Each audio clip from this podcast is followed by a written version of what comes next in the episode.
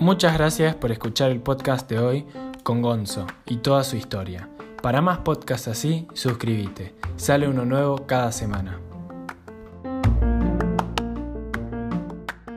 Bueno, Gonzo, muchísimas gracias por aceptar la invitación. Es, un honor tenerte acá. Canta todo lo que, lo que mostrás que haces, eh, es increíble. Y nada, me encantaría escuchar tu historia y cómo fue que llegaste hasta donde estás hoy. Bueno, Lucas, desde ya muchas gracias por, por tenerme. Eh, es, un, es, un, gustazo conocerte ahora por, por, en forma virtual por ahora. Eh, y bueno, gracias por, por los halagos.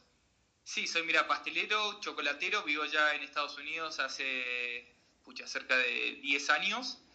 He girado por todos lados, estuve en Argentina, soy argentino obviamente, arranqué en, en Argentina, estuve en distintos lugares, desde Mar del Plata, la Patagonia, en, Chubut. Yo soy salteño originalmente. Ah, wow. Trabajé en Buenos Aires y después en el año 2009 me vine acá para, para Estados Unidos. Un, hotel de acá en Colorado me contrató como chef pastelero y fue así como llegué a, Estados Unidos. Eh, y bueno, después de un par de años ahí, empecé a trabajar para la cadena hotelera Hyatt eh, y estuve con ellos trabajando varios años y me rotaron por distintos lugares. Viví en, Nueva Orleans, viví en la ciudad de Nueva York, me trasladaron a Santiago de Chile. Eh, después de la hotelería empecé a trabajar eh, al 100% en el mundo de la chocolatería. Eh, fue donde trabajé para Barry Callebaut, que es una, la corporación chocolatera más grande del mundo. Y estos, esta corporación tiene las Chocolate Academy, las academias por, tiene cerca de 24 distribuidas por todo el mundo. Y yo era el encargado de la Academy de Chile. Entonces abrí esa academia, tuve la oportunidad de dictar cursos en Centroamérica, Sudamérica, Europa y América del Norte. Y bueno, hace cuestión de cinco años eh, regresé nuevamente a Estados Unidos a abrir mi, mi, propia empresa, mi chocolatería, que es una fábrica de chocolate que tengo, y dos locales con pastelería y chocolatería, ¿no? Y, y vos eh, en, en la Argentina, previo a iniciar todo, eh, ¿cómo, supiste que, te gustaba la gastronomía? ¿Cómo supiste que era eso lo que... o cuándo te diste cuenta? A ver, yo empecé en el mundo gastronómico de casualidad, sinceramente, yo era un, malcriado, pongámoslo de esa forma. Mi, padre me echa de casa a los 18 años eh, y me voy a Mar del Plata, a la ciudad de Mar del Plata, y me agarré mi primer laburo ahí como bachero literalmente en un restaurante y me enamoré de, la gastronomía y bueno, joven a los 18 años, empecé a saber todo un mundo nuevo y una cuestión divertida y fue ahí como me enamoré de la gastronomía y el mundo de los chefs. Y fue así como terminé, eh, empecé a estudiar en Mar del Plata y ahí me, me, me, involucré en el mundo gastronómico culinario, digamos. Pero yo empecé en la parte de cocina salada. Eso no duró mucho tiempo porque estuve, nada, dos años en, la cocina salada y después le agarré el gustito a la pastelería y la pastelería era algo, era un challenge, por decir así, era, era algo más complejo, más difícil, había mucha química involucrada y eso fue realmente lo que me enamoró. Y el hecho de, trabajar en pastelería varios años, después me llevó a, a la chocolatería, que era algo aún más complejo, porque hay más química involucrada también entonces me metí de lleno en, la chocolatería. Y bueno, en el mundo de la chocolatería y, eh, hay, distintas cosas, ¿no? Tenés gente que hace confecciones, eh, o sea, bombones, grajeas, tabletas, etc. Tenés gente que se especializa en, esculturas, que es algo que también yo hago, que es, mi hobby dentro de mi trabajo, por decir así. Eh, y después al mismo tiempo hay gente que hace chocolate desde cero, son hacedores de chocolate, por decir así, que también es mi caso, que es lo que hago yo dentro de mi operación. La operación chocolatera que tengo hoy por hoy en Estados Unidos es, es muy completa, digamos. Hacemos chocolate bean to bar, que quiere decir que hacemos chocolate desde la semilla, tenemos toda la maquinaria para eso. Hacemos confecciones, eh, bombones, grajeas, tabletas, barras, un poco de todo. Hacemos pastelería también y bueno, cuando tengo tiempo me pongo a hacer esculturas al mismo tiempo. Así que es, algo que, en lo que me he formado y le metí muchas ganas y nada, muchas horas de dedicación, sinceramente, como en todo, ¿no? Si uno se dedica de lleno a algo, puede, puede llegar a, a dominar una, una, destreza, que en mi caso es el mundo de la chocolatería. ¿Y, ¿Y, a quién se lo comercializan específicamente todo? Mira, nosotros tenemos acá dos locales, eh, que esa es la parte de retail del, del negocio, pero al mismo tiempo un gran parte del negocio, te diría que es el 70% de lo que hacemos, es lo que se llama eh, wholesale, eh, la venta, ¿cómo se dice? Eh, la venta al por mayor. ¿no? Entonces nosotros le vendemos chocolates a muchos cafés, a supermercados, chiquititos, ¿no? Obviamente, a muchos, muchos hoteles y, y, otros tipos de restaurantes. Entonces tenemos muchas cuentas en, dentro de Colorado y dentro de Estados Unidos eh, en la que realizamos todo tipo de, confecciones y enviamos a distintos lugares del país. Esa es gran parte de, la empresa. Mire qué bueno. Eh, y bueno, tenemos los locales nuestros, que es, un, pequeño porcentaje de lo que hacemos, ¿no? Y, y, volviendo a cuando vivías en Argentina, eh, tus primeros trabajos, ¿cómo, ¿cómo después surgió la posibilidad de ir a un hotel? Fue así en Argentina, bueno, yo trabajé en, hotelería, trabajé en distintos restaurantes y cuando estaba estudiando, no me acuerdo qué año era ya, en el 2007, 2008 creo, que estaba estudiando pastelería en el IAG, eh, salí de una de, las, de una de las clases y había una afiche en la pared que decía que había una agencia que estaba buscando gente para Estados Unidos.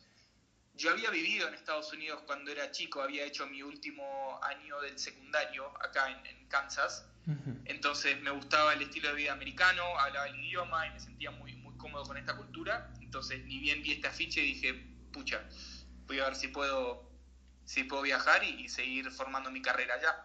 Y fue así, dicho y hecho, me anoté, tuve un par de entrevistas y me trajeron, eh, me trajo un hotel acá en, en Colorado, y me hicieron la visa absolutamente todos. Me trajeron como, como chef de pastelería. Un hotel muy pequeño, un hotel de 300 habitaciones eh, y llegué a armar una brigada chiquitita, de 6 personas. Wow. Digo chiquita a comparación de los otros hoteles donde he terminado trabajando. Para que te des una idea, cuando vivía en Nueva Orleans eh, fui chef ejecutivo de pastelería en un hotel que tenía 60 personas era un, departamento de pastelería muy, muy grande, donde ah. estaba subdividido en departamento de chocolatería, tortas de boda, panadería, pastelería, banquetes, etc. ¿Este sería en, en, qué hotel en específico? En el Hyatt Regency de Nueva Orleans. ¿Cuántos huéspedes tienen? Ese hotel, el de Nueva Orleans, es un hotel que tiene 1.600 habitaciones. Wow que era un hotel de convenciones, hacíamos banquetes hasta de 5.000 personas, para que te des una idea. Wow. Eh, un monstruo, muy, muy, muy grande. Y eh, lo gracioso fue que salté yo de un hotel de 300 habitaciones a un hotel de 1.600. Pero cuando te das cuenta, eh, es exactamente lo mismo. O sea, es, mirar, es, poder organizarte y, y, el resto no hay diferencia. Es, la producción es más grande, nada más. Si tenés el, equipamiento y, y el staff para hacerlo, es exactamente lo mismo la operación. La, gran diferencia es que me pasaba realmente más tiempo corriendo por todo el hotel con un handy, con una radio en la mano, yendo de un banquete a otro o de reunión a reunión que, que pasando tiempo en los mesones adentro del taller trabajando, ¿no? Con las manos en la masa o con los codos llenos de chocolate, por decir así. Claro, claro. Eh, ese es el único, la, la, parte negativa, digamos, de un trabajo de ese estilo. Pero bueno, de todo se aprende, cada operación uno puede aprender distintas cosas y lo más importante, tuve toda la oportunidad de aprender de cada uno de, de, los chicos que tenía dentro de mi brigada, que es, es lo más importante. Aprendés de todo el mundo, ¿no? Desde un chico de 21 años hasta de, qué sé yo, personas más grandes. Lo bueno es que este, este hotel contrataba, todo el staff que tenía eran chicos con, con visa J1, que eran chicos que venían de, eh, pucha, desde Perú, Asia, eh, Centroamérica, distintos lugares, tuve un par de europeos, entonces eh, pude aprender distintos trucos y cosas de, mi misma brigada. Mira qué interesante. Multicultural. tal cual, sí, sí, sí. Y me imagino que debe ser muy estresante. Súper, súper estresante. La presión, la verdad que es, muy grande porque, bueno, un, hotel de ese tamaño mueve millones y millones de dólares en la parte de, alimentos y bebidas. Entonces, nada, las presiones son grandes y yo en ese momento, sinceramente, tenía 24, 25 años. Eh, pero bueno, las llevaba a diario, me fue bien por suerte, pero trabajaba, no te miento, trabajaba 17 horas por día. Y sobre todo porque fue una, una apertura de, del hotel, ¿no? Fueron, hasta el día de hoy me acuerdo, fueron 104 días de, de, preapertura sin parar. O sea, no tuve un día libre en 104 días, con un promedio de 16 horas diarias. Imagínate el nivel de, cansancio que portaba. Sí, sí, después de eso dormiste durante varias semanas. Eso, no, ya quisiera. me tomé dos días libres y, y, volví de vuelta al, ruedo. Pero bueno, se aprende y lo, bueno que tuve la, oportunidad de aprender toda la parte de finanzas eh, de una operación de ese estilo, ¿sí? Entonces, como te digo, de, cada lugar, cada operación uno va aprendiendo distintas cosas y hoy por hoy, bueno, puedo aplicar todo lo que aprendí trabajando en hotelería y en, y en restaurantes para mi propia operación. Y obviamente sigo aprendiendo hasta el día de hoy, porque el día que tenés tu, tu, tu negocio es, es, aprender a diario, ¿eh? desde la parte de marketing, hacer campañas, eh, lidiar con personal, son muchas, muchas cosas que, como te digo, se aprende a diario, y, pero bueno, es cuestión de agachar la cabeza y seguir metiéndole para adelante. y, en un trabajo como el que contabas recién, que estabas más en, a las corridas, en oficina, eh, y no tanto en la cocina, ¿te, ¿lo disfrutabas? ¿O cómo, cómo lo, sentías?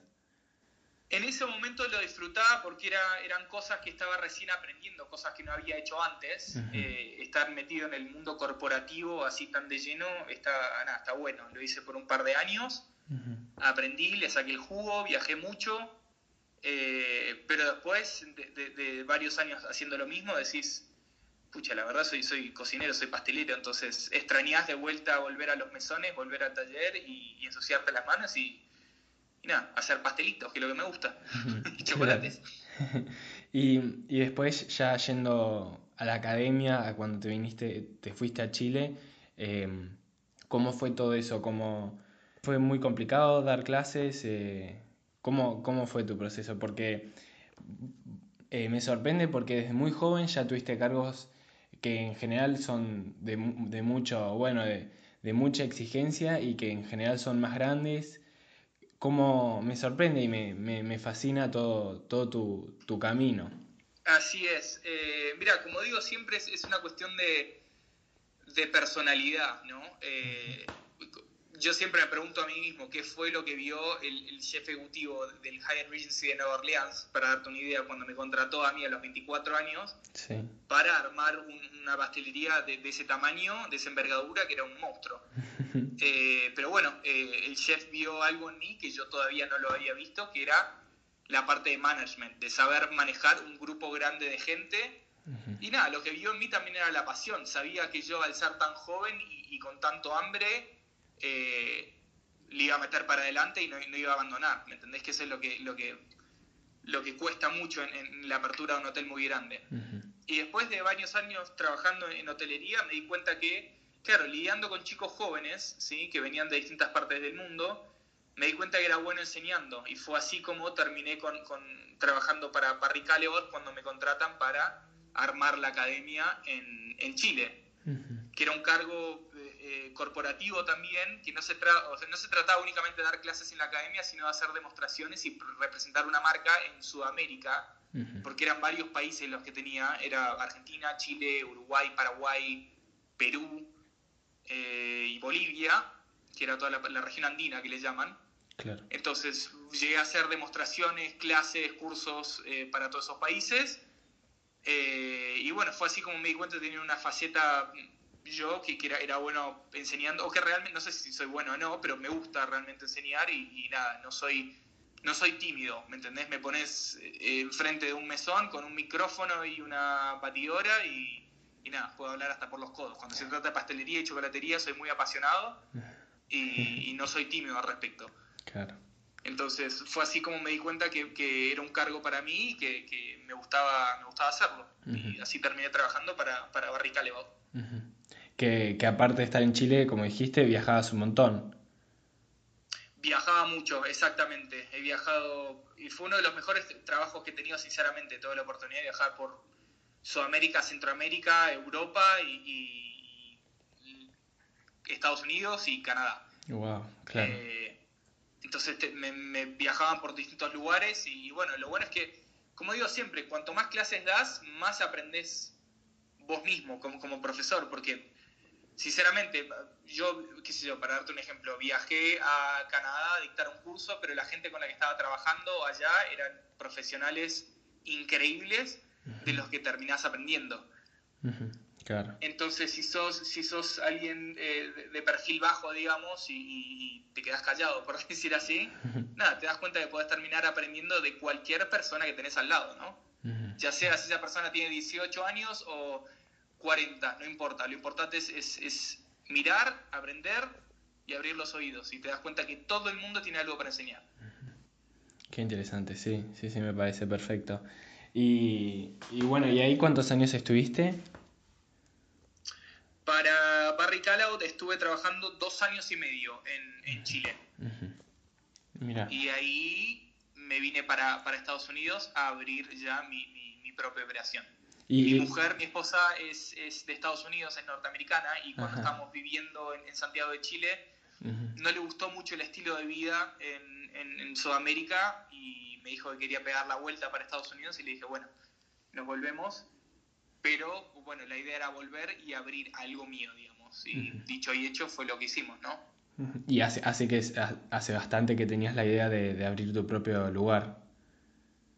Eh, no, era algo que sinceramente se, me cruzaba por la cabeza a ver si tenía yo mi chocolatería y, quería, al principio quería armar algo chiquitito donde estaba yo solo con, con un par de ayudantes más bueno, la cosa fue creciendo de a poco porque había demanda donde nos vinimos, nos vinimos acá a vivir a Denver, Colorado, yo soy un apasionado de las montañas, fue por eso que elegimos vivir acá.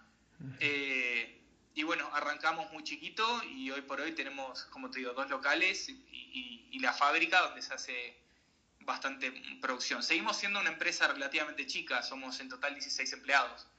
Yo me cuento como un empleado más, ¿no? Eh, entonces, como te digo, es una, una compañía relativamente chica comparada con otras. Pero digamos, eh, eh, se, lleva a cabo gran cantidad de volumen en, chocolatería, que no lo creas. O sea, acá se hace, por ejemplo, una producción de bombones diarias de aproximadamente 3.000 bombones por día. Wow, Claro. Eh, y ahora que estamos en temporada baja, ¿no? Mucho trabajo. Tal cual. Pero bueno, tengo, tengo un gran equipo, tuve la oportunidad de formar un equipo con, con, chicos jóvenes que, que nada, tienen ganas de aprender y están haciendo carrera eh, y bueno, tengo un par de pasantes de distintos lugares de, Sudamérica que vienen, se queda conmigo dos meses.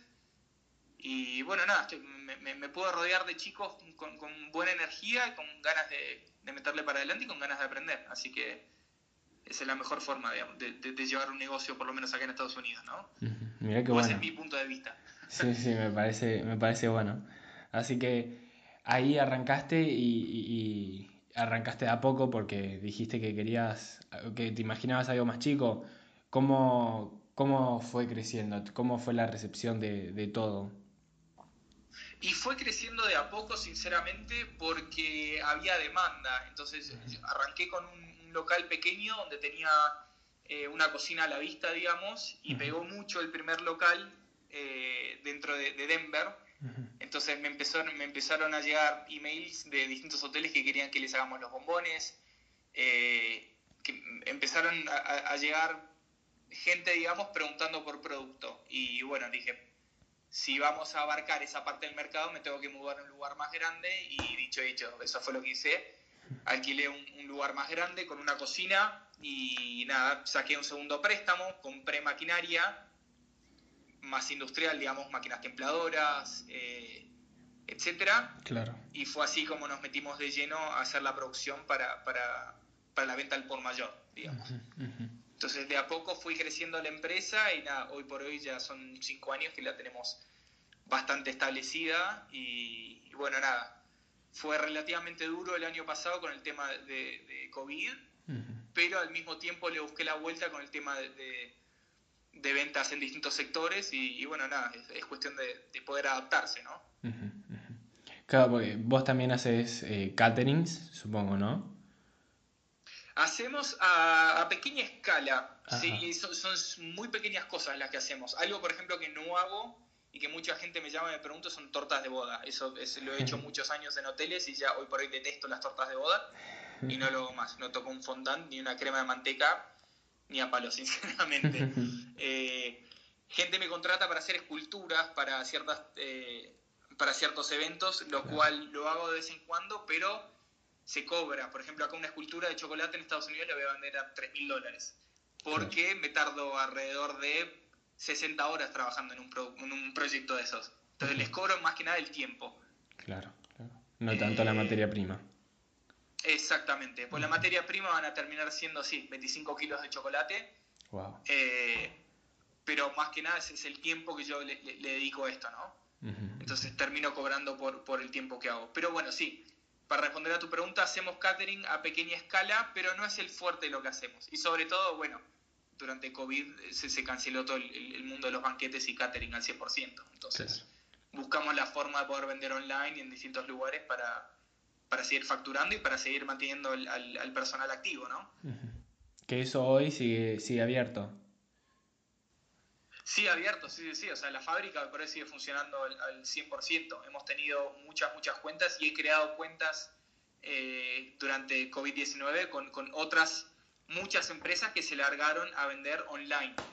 Entonces, he desarrollado líneas de productos para distintas empresas que venden ellos, eh, yo les vendo al por mayor, ellos les cobran un margen más alto y venden el producto eh, online. Mira, muy interesante. Y, vos también sos corredor ultra de, de ultramaratones, eh, de ultras, que, que, me resulta divertido porque no muchos cocineros son corredores o deportistas y menos de, de, algo que lleve tantas horas y tanto entrenamiento. Este, ¿Desde cuándo surgió todo el mundo del deporte en vos? Exactamente. Eh, mira, yo me crié haciendo deportes de, chico, yo soy salteño y me, me, crié haciendo deporte de chico en, en, Salta.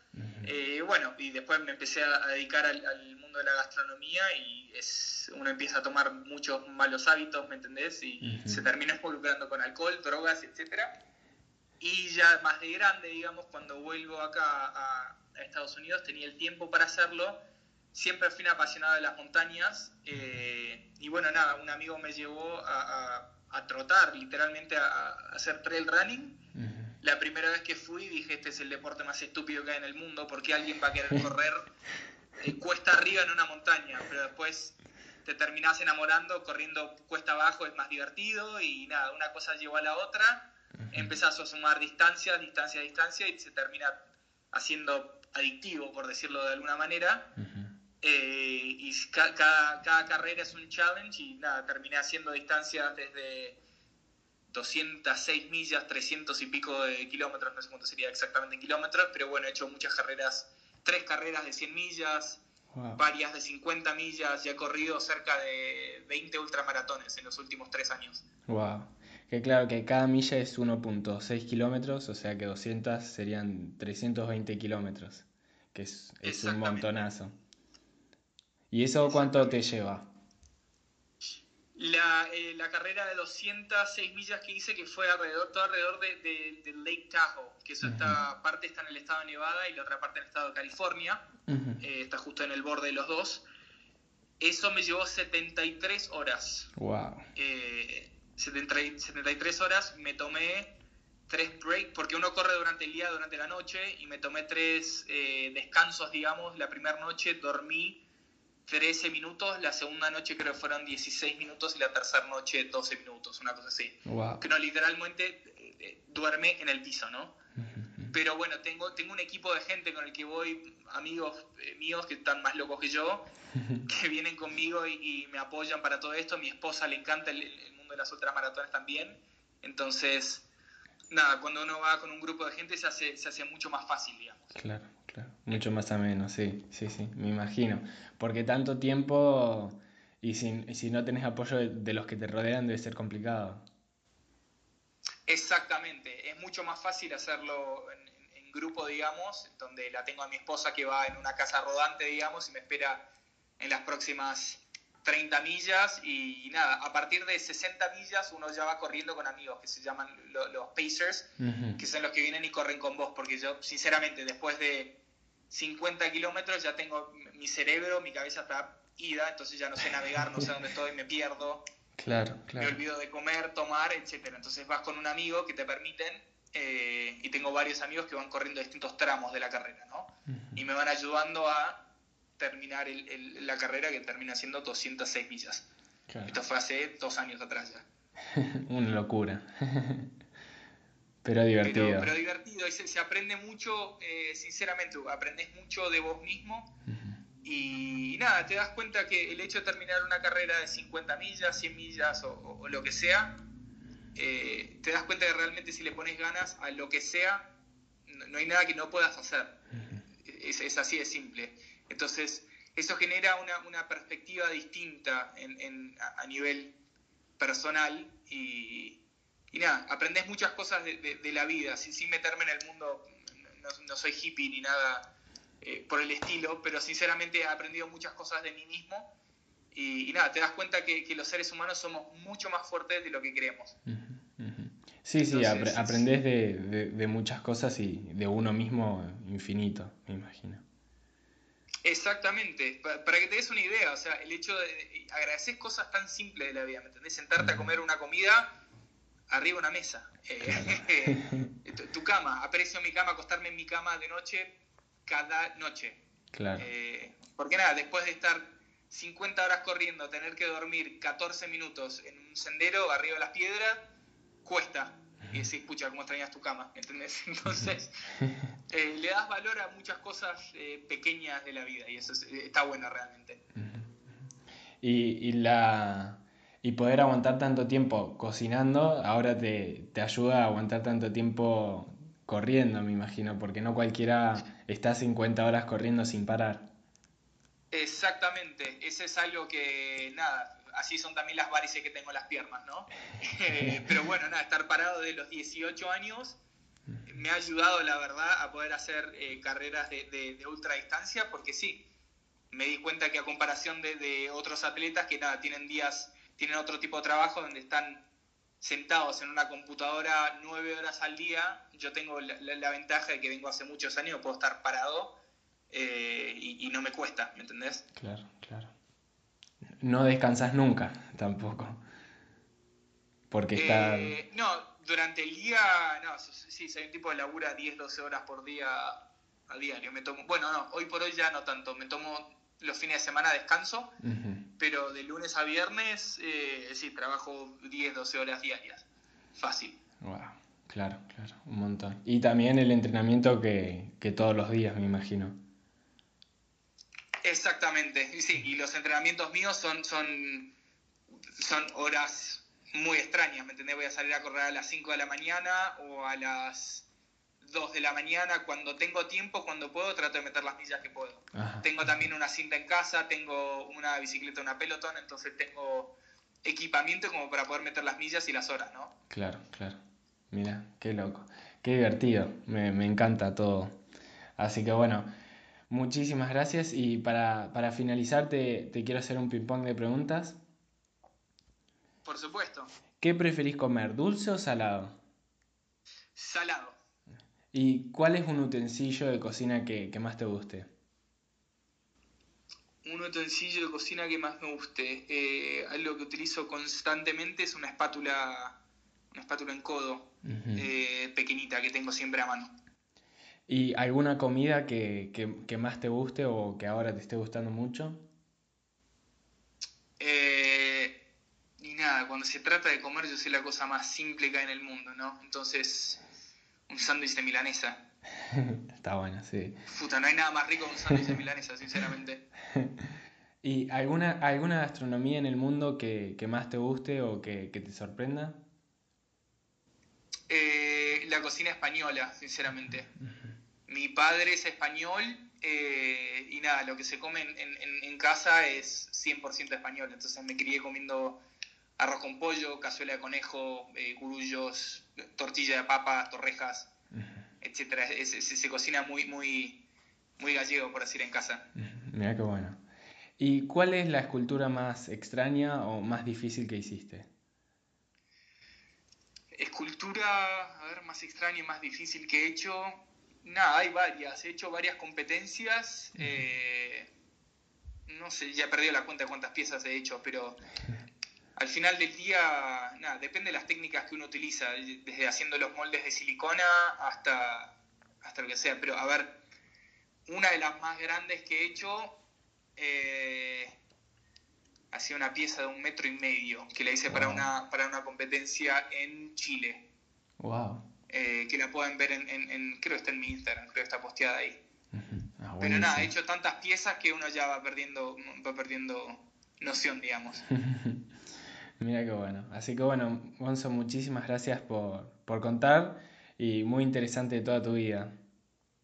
Gracias a vos por tenerme y, bueno, nada, con lo que necesiten, para lo que necesiten, cuenta conmigo. Y como digo siempre, yo siempre dispuesto a, apoyar a gente que quiera emprender y gente que quiera venirse acá a Estados Unidos a, trabajar. Así que si querés después les puedes pasar ahí mi contacto, mi mail eh, o mi cuenta de Instagram para que la gente vea un poquito más de, de lo que hago, ¿no? Dale, sí, sí, sí. Así que bueno, muchísimas gracias.